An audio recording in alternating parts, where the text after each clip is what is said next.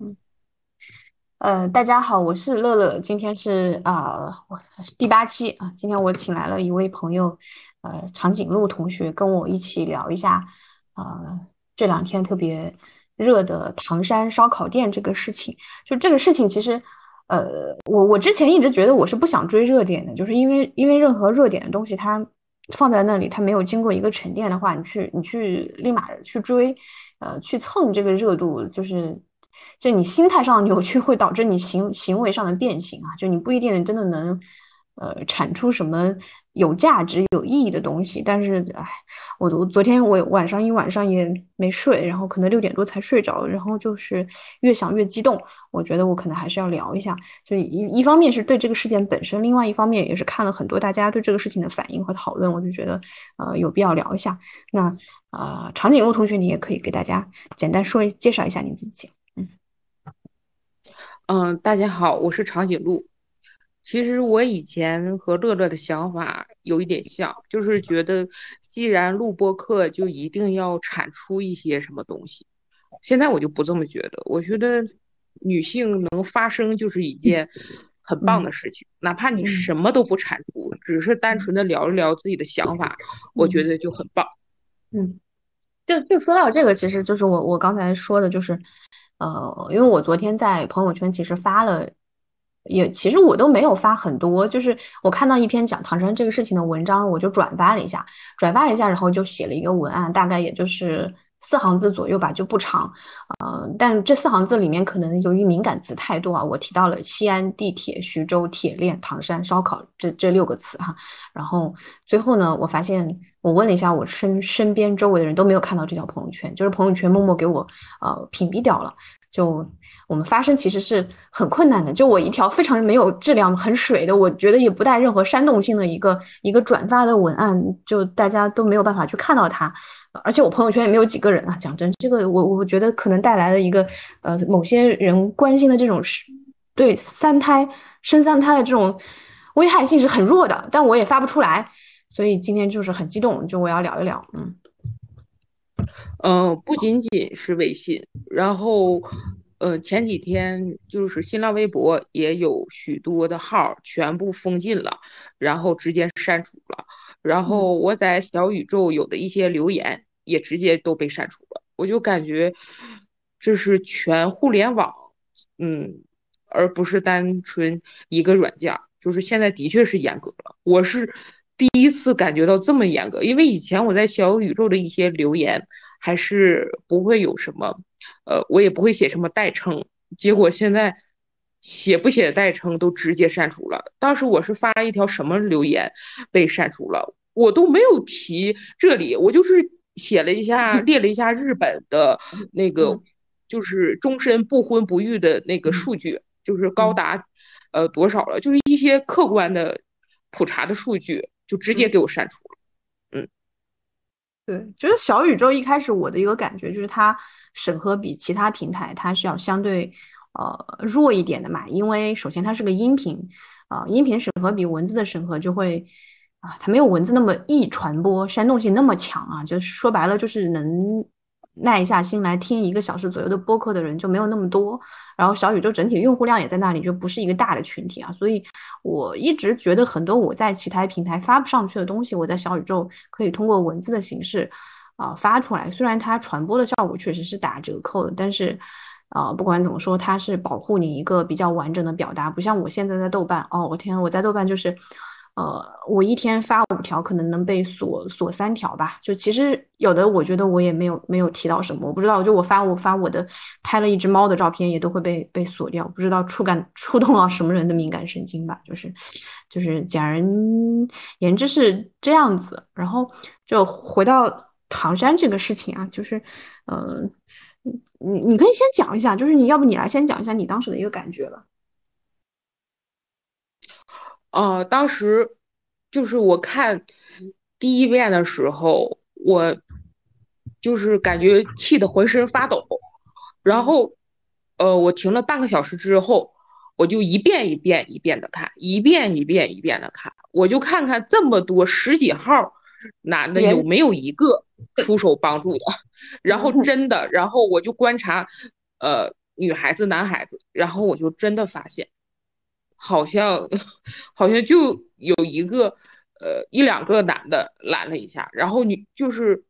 就是最让我震惊的就是是那对小情侣中的那个女孩子，她那么瘦弱，然后还去拦了，结果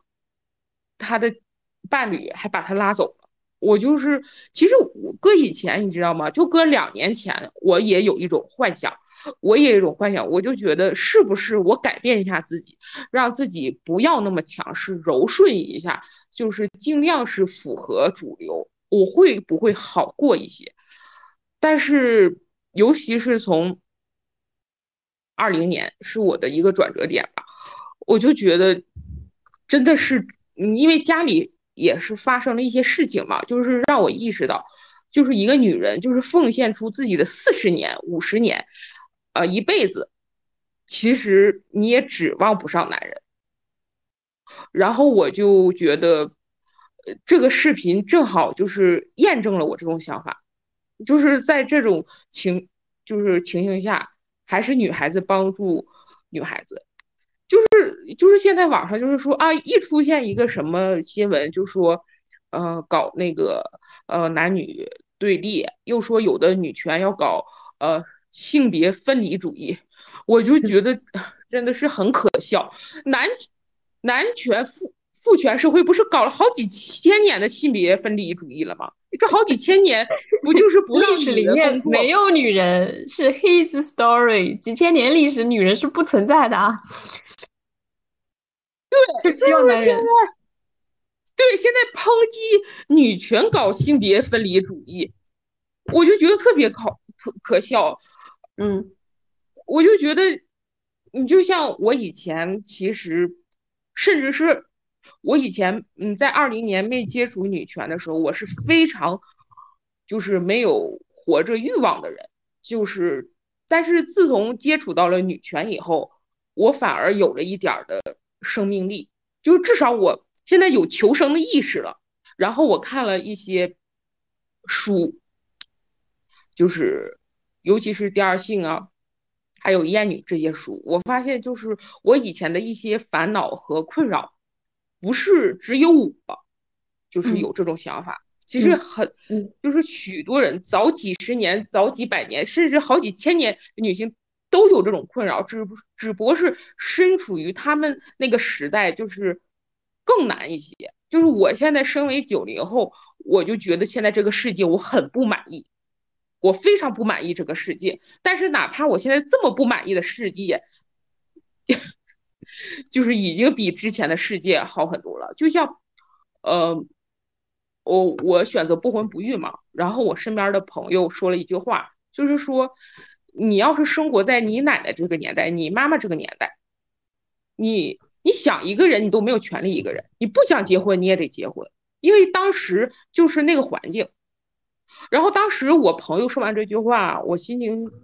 其实很不好，我也不知道他是出于恶意和善意，而是我就觉得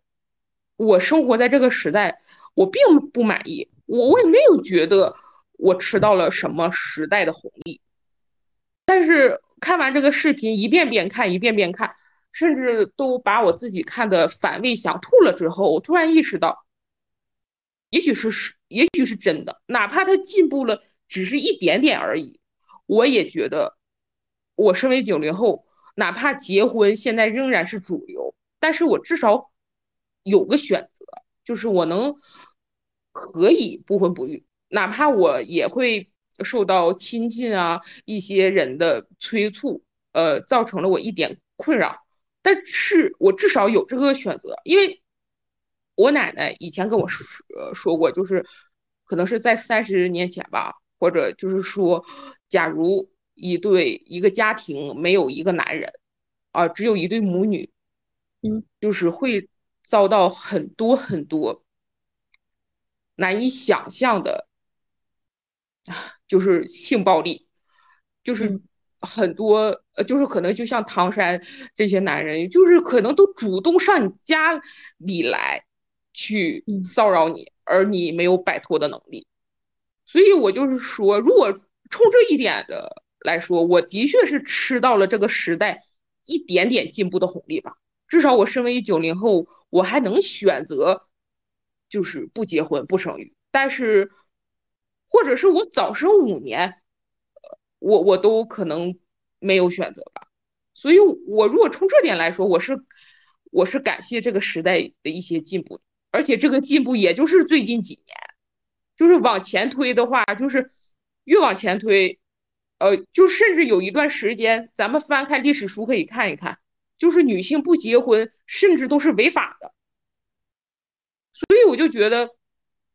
我以前甚至恨我奶奶，恨我妈妈，就觉得是恨铁不成钢的恨，就觉得你们一代一代婚姻如此不幸福，为什么还要选择结婚、选择生育呢？你们是不是太自私了？现在我反而谅解了、释怀了。我觉得自私是一种本性，就是生活在就是大环境不好的情况下。你身为女性，你只能，如果你没有男人保护你啊，虽然这种保护非常恶心，就是你是选择是受一个男人欺负呢，还是是选择受一群男人欺负？就只能选择受一个男人欺负。就你你举你奶奶这个例子，就是非常的有典型性嘛。就一方面，你你奶奶作为那个时代的一个女性，她。非常敏锐的意识到，并且能够总结出来，就是当一个女性，她是家里没有一个所谓的丈夫，一个男性的情况下，她可能会遭受到难以想象的来自社会无穷无尽男人的种种的暴力，她会处于这样的一种危险之中。然后另外一方面，就是其实因为你之前你也提，就是在。在你自己的播客中，因为我有听到过，就是讲到你奶奶其实也是一个家庭暴力的受害者，她等于说是，就是用一种 固定单个人的暴力去替换掉了，就是可能受到很多人暴力的这样的一个场景。这个就是当时那个时代女性的一种选择。然后就说到今天唐山这个事情啊，就我就想到为什么就是大多数女性看了以后如此的愤怒呢？就是她这种。因为她是感同身受的，她联想到自己，就每一个女性，她从小时候生下来，她长大，她她每一秒钟，她都在担心这这种事情。她跟你有的人，她可能会去讲受害者是否是什么正当职业啊，然后是否穿着暴露，是不是美啊什么，其实没有关系。就我我也会看到那些六七十岁的老太太在路边公园，然后被人强奸的新闻。就按理说六七十岁的人已经在。正常意义上来说，他可能已经没有性价值了，但是他仍然会被人去强奸。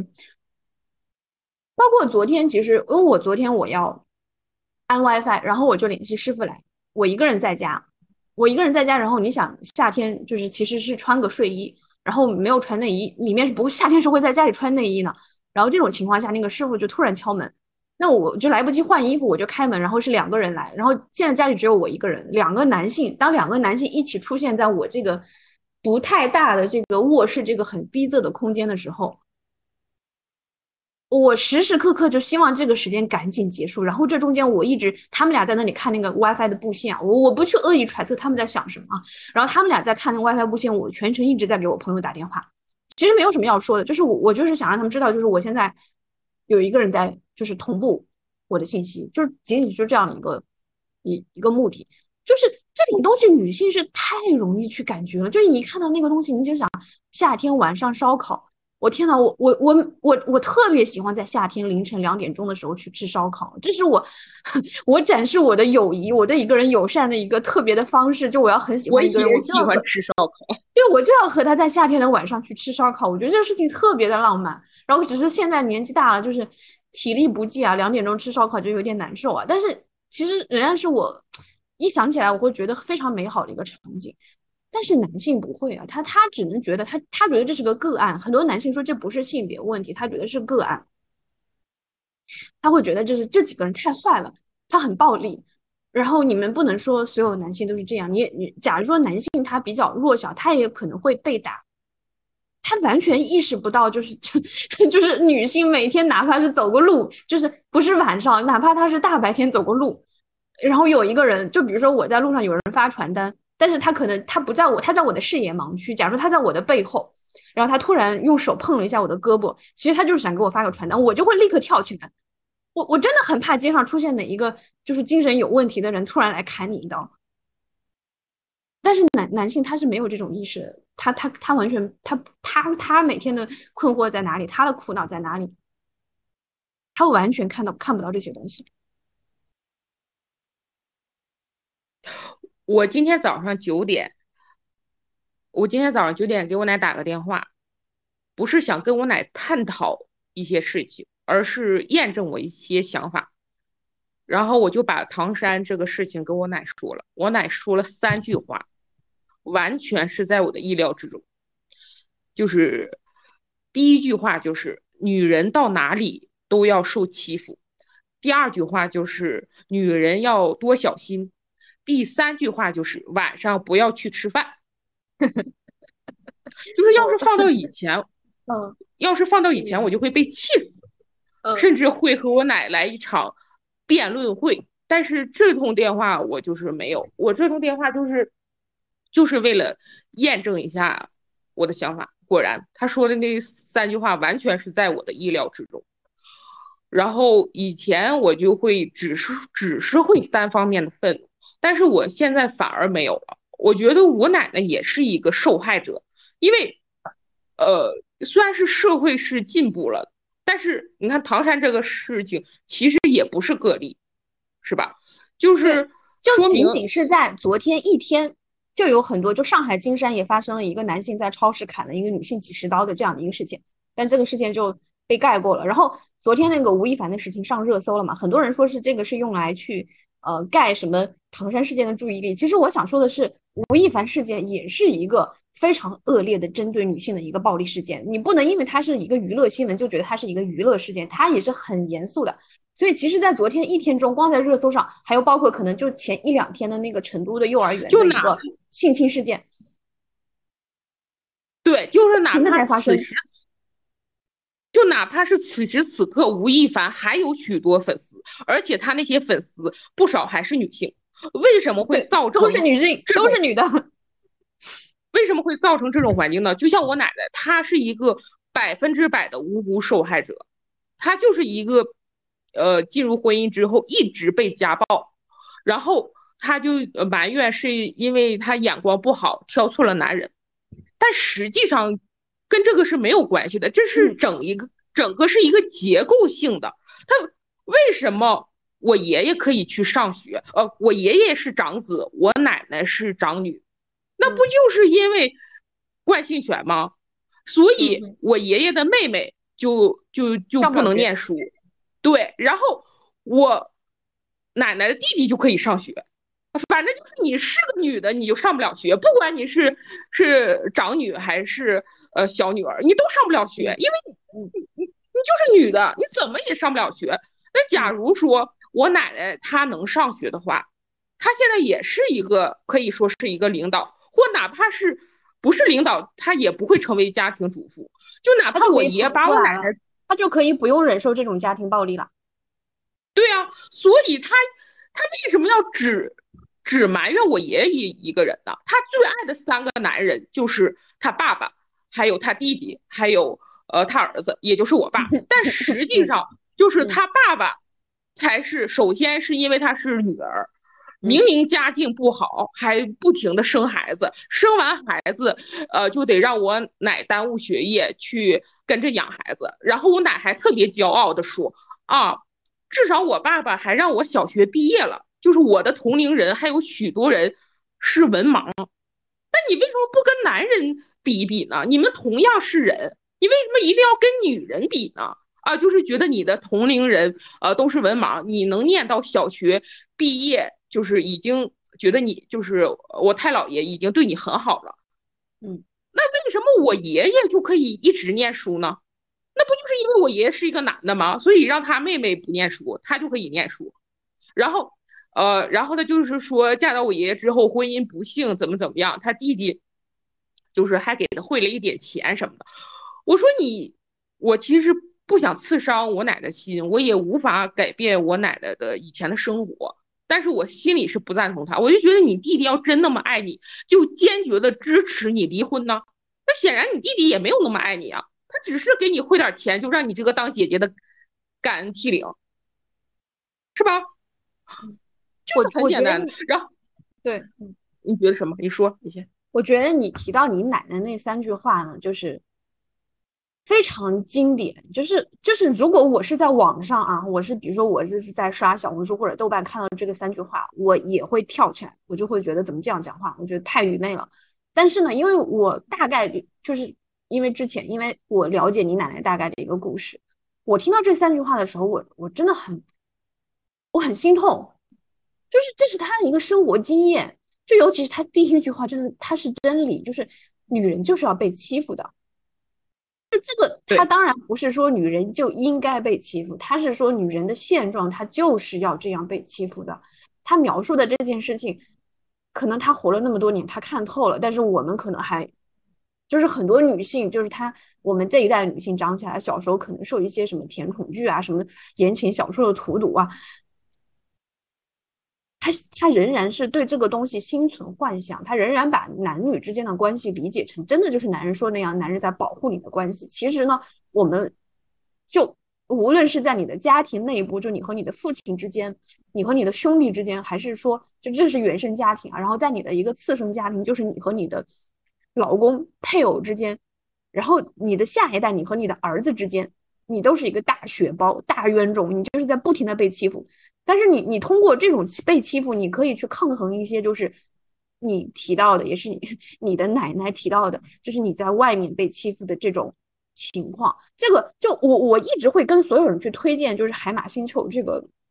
这个播客啊，就是其实就是他那期性别及种姓这一期做的非常非常的，我觉得就很棒，很不错。他点透，对他点透很多事情，就是当一个女性你是单身的。或者说你你是离异的，反正 anyway 就是你你没有配偶的时候，你就是一个末等公民，你就是在印度中，你可能就是一个，因为印度是种姓制度嘛，你可能就是那个贱民，就谁都能上来踩你一脚。就我我们昨天看到这个事情，就是你提到那那对男女啊，就那个女性她上去去拉架，然后她的配偶就她的男友是这个这一群团伙中的一个人。他是一个好人，然后她的男友是一个坏人，但是这个时候她男友就是什么，就我不管怎么说吧，反正是某种程度上保护了她那么一下子。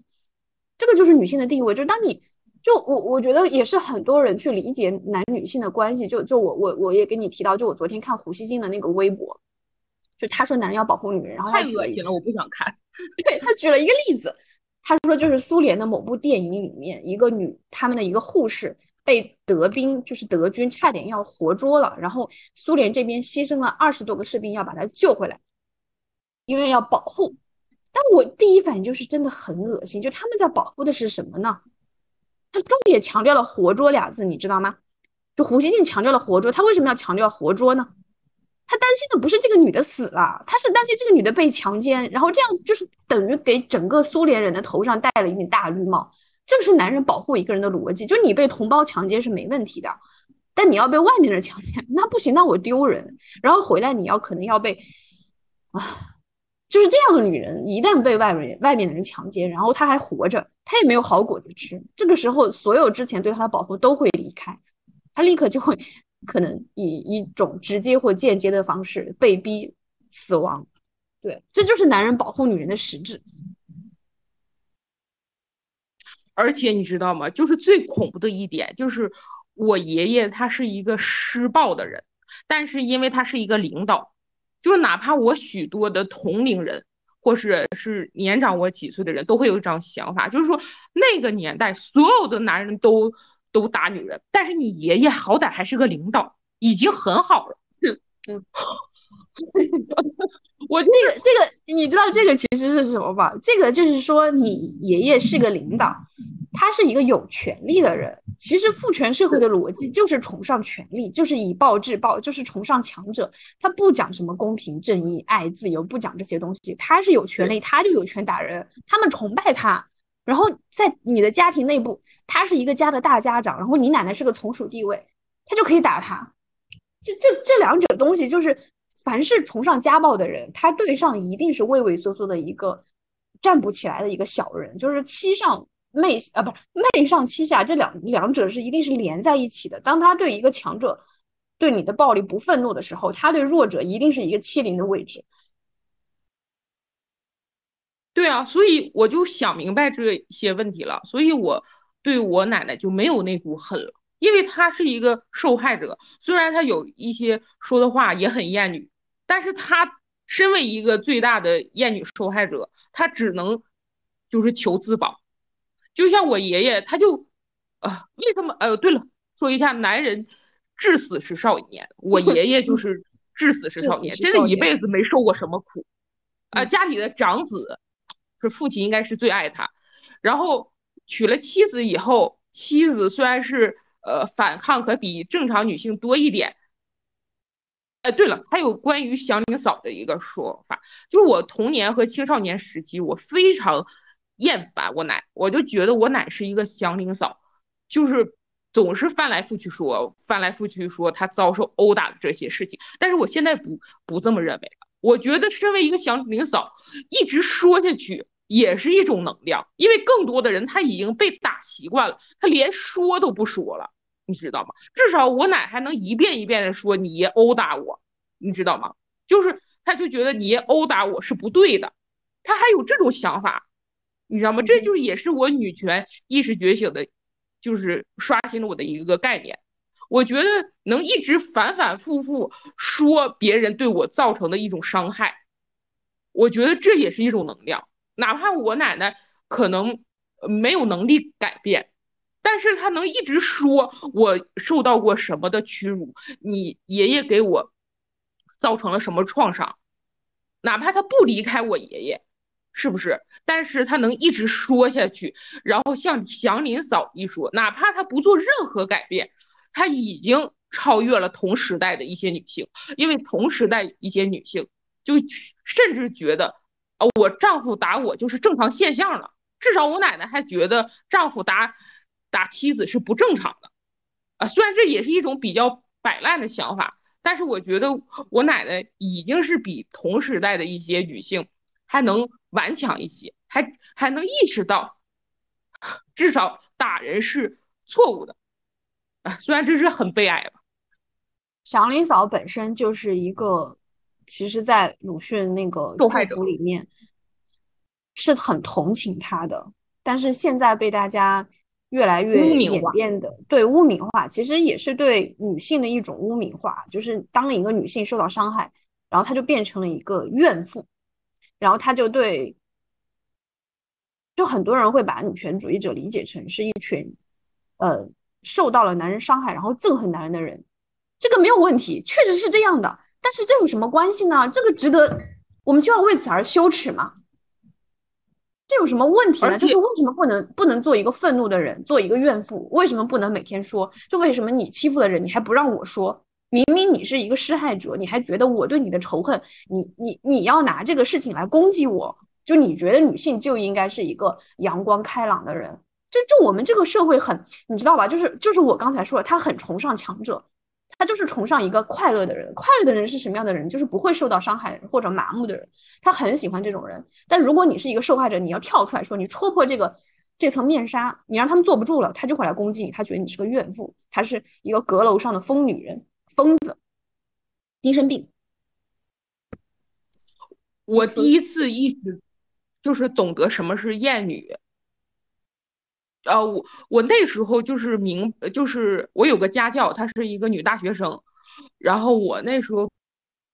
她应该是八零后，然后。他就是，我就讲是讲了我奶奶就是遭受殴打的一些事情，然后我这位八零后女家教跟我说了一句话，我非常非常不愿意听，但是我当时不懂什么是厌女，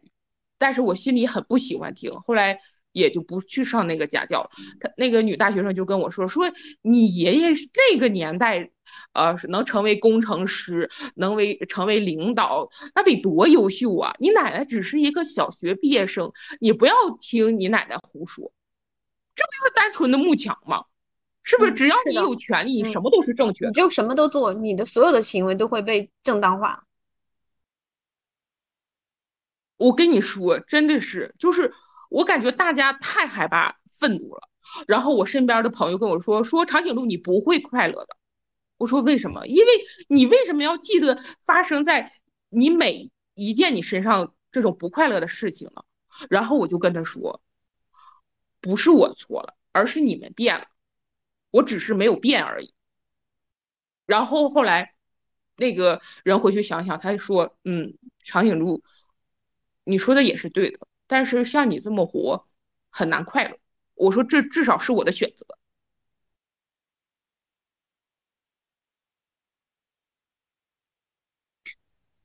我觉得，就是其实你提到你奶奶，就是在那一代女性中，这种现状是非常普遍的。就我的奶奶和我的姥姥，北方人对我们叫老娘吧，但网上可能叫姥姥或者说是外婆。我不喜欢用外婆这个词，就是因为。嗯，他是我四个，就是那一代四个那一代的长辈中最爱我的人。嗯，所以我就是我不想用外婆这个词，然后有点激动，不要激动，不要伤心，慢慢来。就是我的奶奶和我的姥姥都是，他们我我看上去的这种肢体层面的是暴力是没有的，但是他们在其他方面以不同的形式受到了不同的折磨。我爷爷呢，他有手有脚，姥爷是吗？我爷爷先说我爷，我爷爷他有手有脚，但是他在我记忆中，我有记忆的时候开始，他就不做任何。家务了，他永远坐在，他都不是说跑跑逛逛什么的，玩一玩什么，他永远坐在我们家的一个固定的位置那里，等着人把饭端在他的手上。然后我的奶奶，她有八个儿子，她生了八个儿子，中间还有一个女孩，那个女孩就是夭折了。她承担了这么重的一个生育的一个责任，然后其实我爷爷的家庭条件也不好，在一个贫穷的情况下。但是我爷爷，因为他他就怎么说，他算干部，他有一些退休金吧，就他是一个那种看得见的经济的来源。但是其他所有的事情都是我奶奶一个人完成的，他什么都不做。嗯，然后我奶奶还要给他提供情绪价值，就每天陪他打扑克，两个人打，每天打，每天打，一直打到我爷爷去世。然后这是我奶奶，然后我姥姥她是我，因为我姥姥这边。经济条件相对好一些，她可能这方面的压力会小一些。但是，就是一这么多年，就是一直在吵架。就是当我我姥姥她的妈妈去的时候，比如说去看看她的时候，给她带点东西去看的时候，就会就会被我被我外被我被我外公骂骂一通，然后就哭着就走了。我印象中，我有记忆，就是他们就是一直在吵架。就我姥姥也是一个愤怒。她一直在吵架，她就觉得不对，这样子是不对。而且就是一旦社会出现了任何问题，尤其是孩子出现了任何问题，都会责怪女性。就包括我身边的同辈人就会说：“说你奶奶性格要是柔顺一点的话，你性格就不会这么强势，这么厉害，你就会选择正常的结婚生子。”这个其实质上是对的，就是如果你你变得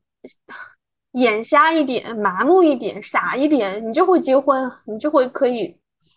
进入那样的一个不平等的一个状态呀。这个话是，就是你你你越麻木，你就可以越忍受很多东西。我们做手术要打麻药的，你现在你就是没有麻药，那我怎么可能会结婚？对。就是我选择不结婚，首先在许多人眼里是错的，而这个错还是因为我奶奶性格太强硬造成的。他这个错就是就是都是就是那个性别及种姓那期提到的，就很简单的一个例子啊，就比如说同样是你的伴侣出轨，如果他是你的老公，他出轨了，和如果他只是你的男朋友，他出轨。你能得到社会资源的支持、帮助、同情，那会差很多。包括一个人，如果他是你的丈夫出轨的话，你最夸张的程度，你可以把他搞到失业。然后，但如果只是你的男朋友的话，你去抢，可能都大家都会觉得你在搞什么，你在搞什么？这这有什么可说的？就是就是说，你你的一系列，就我们现在这个社会，它保护那些有男人打双引号保护的人。你身边没有一个男人，你不把自己的利益跟你的儿子、跟你老公绑绑在一起，你就是很可怜的，就是谁都能踩踩你一脚的。而且我还说了一件事情，我也是跟昨天跟我一个朋友说的，我说就是唐山这个事，嗯，多亏是四个女孩子一起吃的饭，呃，就是还能就是女孩子互帮互助一下。呃，我说如果呃是一个女孩子。被骚扰了，就是也许会更惨。然后我那个朋友跟我说，他说如果一个人的话，嗯，一个女人的话，不管不分男女，两点的时候都不会一个人去吃烧烤的。我其实不赞同这个说法。我有时候在想，我就特别喜欢两点钟去吃烧烤。烧烤不就是半夜吃的吗？半夜只有烧烤店才开门，你去其他地方都吃不到东西的。就是他的意思是说，只有结伴的人才会选择两点钟出去吃饭，但是我觉得是不对的。我觉得如果一个地方足够的给人安全，不管是就是单身的女人，也许真的是想，我是想一个，我哪怕单身，我哪怕一个人，我也想两点三点去吃烧烤，是不是因为呃，就是现在没有那么不够安全，所以一个女孩子。两点钟，完全从骨子里就让自己没有这种去吃烧烤的想法，没有晚上夜跑的想法，你说是不是？是是他不想吗？也许是他觉得危险，就是让自己根本我就啊，我一个人，我两点钟我不想去吃烧烤，是不是？根本就不是他不想，而是没有足够的安全让他真正的想，就就跟那个做家庭主妇，而且我觉得。就是你那个朋友提到的一个点就是什么呢？男的真的会两点钟去吃烧烤，男的没有问题的，男的不会觉得两点钟吃烧烤有什么不安全感，只有女的才不会去。所以说到底，他还是性别的问题。就我不明白为什么有人一直在说这不是性别，这是一个暴力事件。但是，就其实昨昨天朋友圈有一篇文章讲这个事情讲的很好，也是我想说，就是说这是一个系统性的性别。问题性别暴力问题，就暴力问题和性别问题，它不是排斥的，不是说它是一个暴力事件，它就不是一个性别事件了。就一个事情，它可以同时它反映了一个呃强者对弱者的暴力，但它同时也是一个性别的问题，因为在暴力暴力施加暴力这件事情上，男性和女性他就是一个和强者和弱者，这个是很这个我觉得没有什么去。啊，我我我我做这个播客从来比较随意，不去查什么数啊。但是我我我我昨天看到一个图片，我就截图下来，因为我觉得我要讲一下，我要念一下这份数据，我就把它保存了。就是司法大数据专题报告：冒号，交通肇事罪被告人男性占比百分之九十四点六，危险驾驶罪百分之九十八点八，被告人为男性，涉害犯罪百分之九十七为男性，家暴九十一点四三是男性对女性实施家暴，信用卡诈骗男性被告人是女性被告人的四点六倍，未成年犯罪男性占比超过九成。这这其中最重点的一条啊，涉黑犯罪九十七百分之九十七为男性，因为昨天很多人说这个东西的重点是扫黑除恶啊，它不是性别问题，不是什么男性问题、女性问题，但是黑恶势力百分之九十七都是男的，我们能说这不是一个男性的问题吗？就就你跟我讲，比如说我们每天说城乡差距是不是一个问题？啊，就是寒门难出贵子，是不是一个时代的缩影？但是你跟我讲哦，OK，可能中国，比如说假设我不知道，比如说三亿农民里面出了一个人他发财了、致富了，那你那你就能觉得这里面没有没有社会的阶级问题了吗？就不存在寒门难出贵子的问题了吗？然后现在现在就是。OK，你说它是一个暴力问题，是一个扫黑除恶问题，这没有问题。但是为什么你就一定要说这里面没有性别问题呢？它当然是有性别问题的。这个就让我想到之前就是豆瓣有一个事情，当时是呃有一个用户吧，他好像叫陈芷还是什么，然后他是一个农民工，然后他就开始翻译一本哲学书，翻译很多哲学书吧，然后他就出名了。出名以后就有一些呃特稿，应该是呃古语实验室还是谁，反正就是采访他做了一篇特稿。这篇特稿里面他就一直在讲他的老婆。没文化，不懂，然后每天就是呃为了三百块钱加工费，每天还要呃呃加班费还要去加班，然后完刷抖音就不懂他的这个呃高尚的哲学啊什么的啊。我我然后呢，很多人就觉得他这个是在呃这里面是有性别问题的嘛，就是你可以每天啊，农民工是很辛苦的，你可以加完班回来还可以有一个看书的时间。呃，但是你老婆不行，她就一定要去伺候你，给你做家务，给你生孩子。你又不爱她，但你还是要去享用她她贡献的这种体力、生育的价值。然后这个时候，我就听到某某某播客啊，就小雨这种听到某播客，他就说。呃，这个是我们关注议题的失焦。这个本质上我们要关注的是农民工他们这个阶级的问题，他们受不到阶呃教育的问题，这是一个阶级的问题。我们不要把它视焦搞到一个性别问题上。我就觉得凭什么性别问题就不能是焦点呢？就凭什么呢？凭什么女凭什么女性被压迫我就不能出来说？我就一定要让位给另外一个？就你你你一百个男男的里面可能都没有一个他会被黑社会打，但是女的天天被黑社会打，为什么我就一定要说？就是我们在这中间是一个共同体呢，就明明就不是共同体，哇，气死我了！因为这个地方，因为这个地方几千年，男人都是吸女人的血，因为这个地方，几千年的家庭都是靠着吸母亲的血，就孩子吸母亲的血，就就像我们家庭，就是也是一个非常典型例子，就是你看。哦，我我爸爸也打人，但是我爸爸打我继母的时候，我奶奶不会拦着；但是我爸爸打我的时候，我奶奶就会拦着。就是我妹妹父母双全，因为她有继母和我爸，我从来都没有羡慕过我妹妹。原因是什么？因为我妹妹是有一只眼睛被我爸给打斜了，就所以我从来不羡慕父母双全的家庭。哦，就是我也知道，父母双全的家庭会享受到更多的资源。我我这这方面是我承认的，我妹妹肯定享受到，呃呃的资源肯定是比我多，就是会上，就是花的钱更多之类。但是我从来没羡慕，不嫉妒，因为我知道，就是什么东西换回来的。我对我要跟我爸爸长期生活下去。呃，我我我的自尊和尊严会受到多么大的打击，而且就是你看我奶奶，她自己也挨打，但是她看到她的儿子打媳妇儿，她就不拦着；但是她儿子要是打我，她就会拦着。就这就是血缘。嗯，就是去年西安那个事情，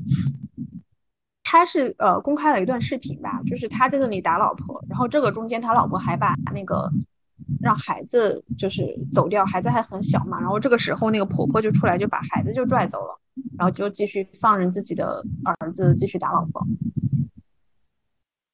就一回事，就是一回事，就是打打女人太正常了。就你同样是打人，如果你是在社会上打了一个人，怎么说你还能进去去关几天？可能也也就一一到五天，对。但是如果你打的是老婆，然后然后警察就会来和稀你，就没有问题啊，家庭。家庭是，嗯，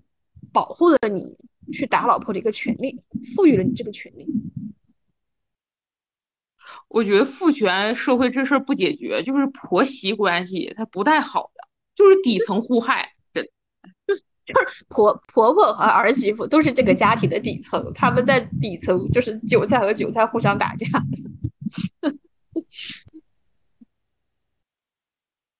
其实我还有一个思考，就是。就是也是根据海马星球的说，就是一个女嘉宾，就是完全脱离了原生家庭，但是她也说，她说身边人为什么有许多人完没办法脱离原生家庭啊？因为父母在这个社会有可能就已经是最爱你的人了，哪怕你的父母对你很糟糕，但是外面的人对你更糟糕，所以就很难就是摆脱父母那种束缚，尤其是。自己的父亲，而我是从小就是和我爸没有长期生活过，就是他也没有给过我什么生活费，所以我就站在一个道德的高点上，所以我也不怕别人说我什么。但是有许多人，就是哪怕他父亲打他骂他，就像我妹一样，但是的确是花许多钱供他上学了，把他养活长大了，所以他心里其实也就是很。呃，对这个父权社会、男权社会很愤怒的，但是他好像更非常就是比较困难的摆脱。如果他父亲或是身边的伴侣比平均线上对他更好一些，他他可能还会厌恶女权。啊，就觉得啊，我伴侣和我爸都对我挺好的，你们女权不要老提什么女孩帮助女孩，不要搞什么性离呃性别分离主义，你们不要动不动呃就出个什么新闻，就是呃挑动性别对立，是不是？这种人也就是目前也不少。嗯，不是不少，是我们才是少数，他们是绝大多数。我知道，我们我们才是。对，就是为什么。偶像剧啊，甜宠剧可以火，这个其实是大部分女性她她接受的一个异性恋、一个婚姻关系的一个模式。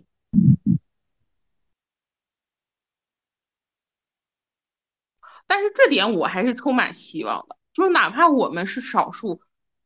啊，就是也是比烂吧，就是至少跟以前比，就是咱们还能成为一个少数。那以前。好几十年、好几千年是杜绝，必须得大一统，必须得一模一样。你连成为少数的权利都没有啊！咱们，咱们身为九零后，不是至少还能成为少数？我我昨天就是，就是我们确实可能怎么说呢？就是你在街上被打人是一个概率性事件。然后你也有可能就选择不进入家庭婚姻关系，就是某种程度上你就避免了一个家庭暴力。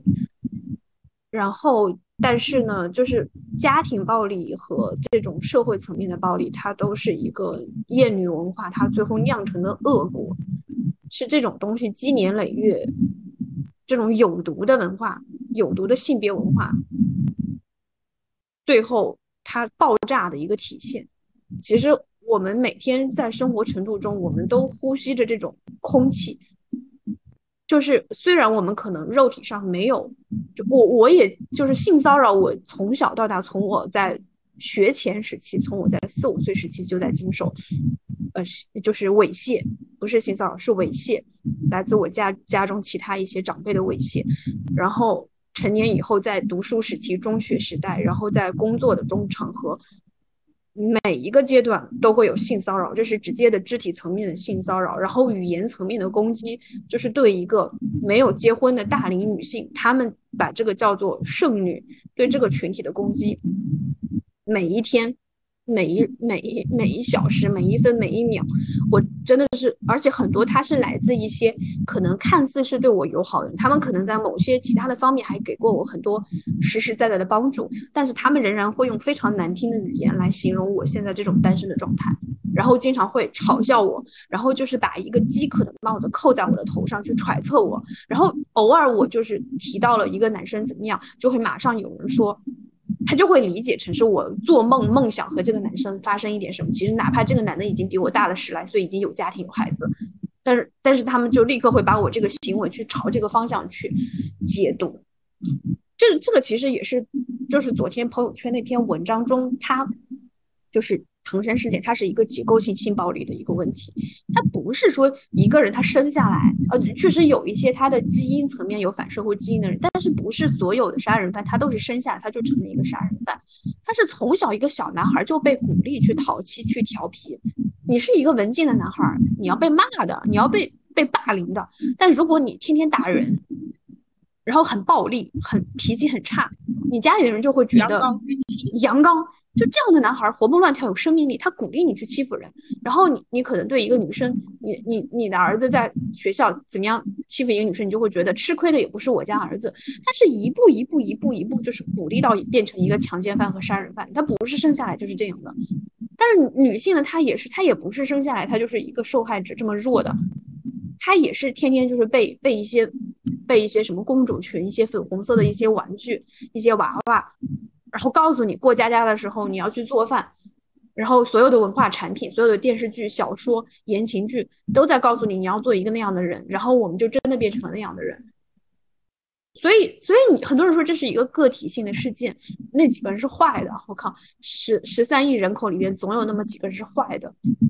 不是不是只有那几个人是坏的，坏的人太多了，都是坏的，厌女的人都是坏的。他们今天是对你语言攻击、语言暴力，下一步就是性骚扰，然后再往后就是一个肢体的暴力，就是他他我我 我觉得这是一个很我我不知道为什么，就是我们花这么长时间讲，它就是一个性别问题，是因为真的很多人就是能如此的，就是对事实视若无睹，我不理解。我也很生气，但是这方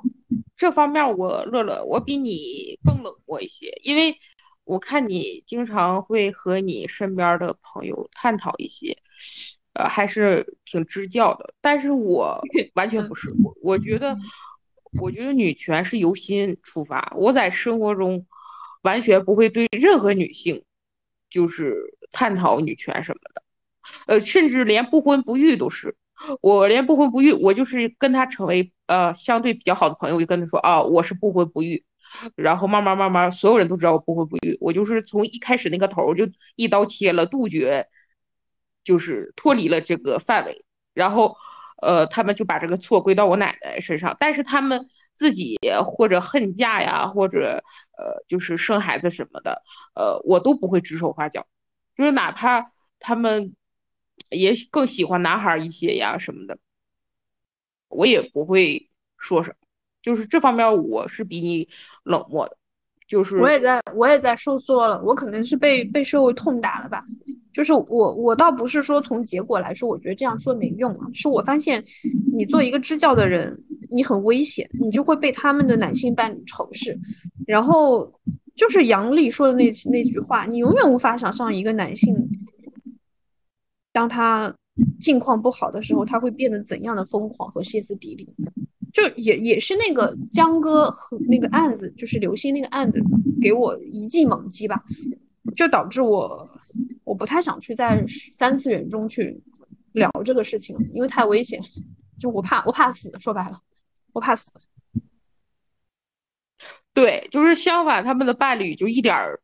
都不仇视我，因为我自我保护意识很强。如果他们想生孩子的话，我还会说啊，那你们就生呗什么的。就是，所以这方面我感觉我还是比较凉薄的，因为每个人的生活都是自己的。就是他们如果没有女权意识的话，他们非常迫切的成想成为婚女的话，然后我劝告他们要怎么怎么样之后，我也没有办法为他们的选择买单。就是所以，我身边的朋友哪怕。找到一个我眼中一个非常非常稀烂的男人，我都不会说那句男人一句不好。所以作为朋友，我明白，就是就是对，就是因为社会其实就是还是我提到的，就是你结婚你是有很多好处的，当然你也有很多坏处。这个东西呢，我没有立场，就是跟一个人讲你不要结婚，就我我没有办法为他未来的生活去兜底。Anyway，我就是。我就祝福就好了。你告诉我你要结婚，我就祝福就好了。就是现在大家就是觉得女权对婚女不友好，其实婚女对不婚不育的女性才是最不友好的。因为就哪怕我不想讲婚女啊，我我就是觉得很多男性吧，因为我自己受到的更多的是来自男性的，就是。我我我我就觉得我生活中的男性对我的一些婚婚恋状态的一些指指点点吧，太多了。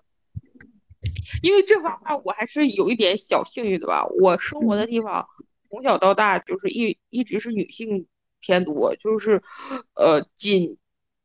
接触了几个男性亲人，呃和我关系也不太好。然后我虽然和男性同学关系不太好，但是工作以后。我就把自己伪装成一个社会人儿，所以就和男领导啊，嗯，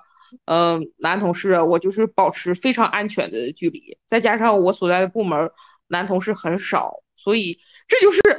人多势众，你知道吗？你你你你知道最可笑的是什么吗？就是最可笑的是，就是这些男很多的地方是男领导。我我也是生活在女性多的地方，这是第一。第二就是说。这些男性呢，你他不是，就是因为你知道社会上有很多人他是很讨厌你的，他可能会找你各种理由来攻击，这是一回事。但是我能感觉到的是，很多男性对我他在其他方面是非常友好的，然后但是他在对你的这种单身状态攻击起来的时候又会极其难听。而且我我发现了一件事情，我发现是整个社会都不希望单身女性过得太好，因为我看《老友记》，然后里面的主角就是那个沙发挺好的，然后我就买了一个那个乐之宝的沙发，然后所有人都会说啊，说长颈鹿一个女生太会享受了，但是 我们我们部门就是我们公司结婚的人，就是也买了这种沙发。但是他们就觉得结婚买这种沙发就天经地义，但是我我一个单身女人，就是买一个沙发，就是乐之宝沙发，就觉得我特别能享受，你知道吗？就是然后我给我奶打电话，奶奶就说，啊，应该很舒服吧？我说是很舒服。他就说，哎呀，你也没结婚，你买这么好的沙发干什么？哎，就好像作作为女人来说，只有结婚以后才有资格能享受。作为一个单身女性，很体面，呃，过得很舒服，整个社会对她都是有恶意。其实，其实唐山这个事情就是一个对单身女性的一个警告，一个规训。就很多人看完这个事情，他的结论是：你你还是要结婚，才能有人保护你。就是一个人如果离开男人，他过得很爽很快乐，夏天的晚上跟姐妹去。呃，聚个餐，约个会，就会有人看你不爽，就要有有点人让你吃点豆腐啊。还有前那个吃播小贝啊，对，也被那个啥，嗯，就是单身女性不能过得太体面、太舒服，要不然真的是，呃，只有结完婚之后你能享受啊，就还能享受点。你沾呃沾了呃，就是为婚姻牺牲奉献了，你为此换取了一点舒服啊，这个男权社会还能体谅。因为我刚才突然坐到我这个沙发上，就想到了，你就想到了这件事。嗯，而且我是靠着我自己钱挣的，你知道吗？对。而且我觉得年龄的增长真的是有好处。就是我刚工作的一两年，其实我很痛苦，我也羡慕过，就是我当家庭主妇的姑姑。但是，呃，八九年过去了之后，我就是完全。就是过了三十以后，就完全不羡慕，真的手心朝上的日子真是太难过了。就是一个男人拿给你钱，哪怕你付出了家务劳动、生育价值，但是你也没有尊严。真的，我我我这个人其实特别懒，但是我我因为我家里面我奶还有一个姑姑都是家庭主妇，我心里就是心里透亮，特别清楚，就是一个人就是不工作，哪怕他付出再多的家务劳动，他都。不被认可，你知道吗？就是都没有尊严。如果有一个人啊，我是给我钱花，还能让我有尊尊严，还可以不让我生育啊，我也愿意做家庭主妇。但是不可能的。你看看，就是那些高价的女性，哪个人不得生孩子，而且还得生到有儿子？哎，真的，我我我也想高价。如果现在就是说啊，长颈鹿就是现在有一个男的，你可以不生育，然后你也可以呃，就是。呃，给你尊严，还特别尊重你，呃，你愿意跟他结婚吗？啊，我也愿意，但是根本不可能，你知道吗？不存在的，这些都是都是有代价的，就是所谓的高价这个东西，就是就是其实因为现在婚姻法它也是保护有产者嘛，这些东西你结婚你带不来，离婚你带不走。的一些东西，其实你相当于一个家庭中的一个高级保姆，是吧？然后你可能你背一个好的包包，然后你住一个好的房子，然后但是这些都东西都不属于你。你要是离开了，你就什么都没有了。没有。当然可能就比如说，这其实其实这个跟你所谓高价这个层次也有关系啊。就是有些顶级富豪，他们觉得拔根羽毛给你，可能对我们普通人来说都是一一笔巨产。就像。呃，梁洛施，梁洛施就是给小超人生了三个孩子，然后离婚。离婚以后，他也得到了一笔巨款啊，但但他有代价，代价是说对方要求他在他的孩子成年之前不能有男朋友。我忘记是不能有男朋友，还是不能公开交男朋友了。反正你就是为了这个东西，你给人家生了三个孩子，然后你挣了一笔钱。这个这个就是一个交易，这个就是一个交易。我觉得就是是为什么现在有的男人说风凉话，说现在的女人为什么就是医院环境这么好还怕生孩子？那是因为以前的女人她没有权利怕，她连活着都是问题。她要是不生育，他他都不能活下去。就是是男权社会就给女人两条路，你要不然就是做剩女生孩子，要不然就是做荡妇去当妓女，都没有第三条路。而且因为从二零一六年开始，是吧？就是呃各方面原因，就是当家庭主妇的人越来越多，所以我就觉得，唉，其实是时，其实这也是有时代的因素，就是这个计划生育三十多年，就是就是女性不跟男性比，就女性跟女性自己比，我觉得这三十多年的。女孩子的确是享受了前无古人后无来者的红利，这也是必须得承认的。如果就像古代似的，就是生完女孩就直接掐死，或者是呃，就是做 B 超，直接问是男是女都可以随便说，我可能连活着的权利都没有。所以我就觉得现在也没有，我们现在也没有。就我我昨天给你发那个，不是我昨天发到朋友圈那个性别比。就是其实中国这么多人，没有任何一个省，没有任何一个省女的比男的多的。对，就是生物书告诉我们男女是一比一，但是我们生物书好像在中国这片土地上就不灵了。对，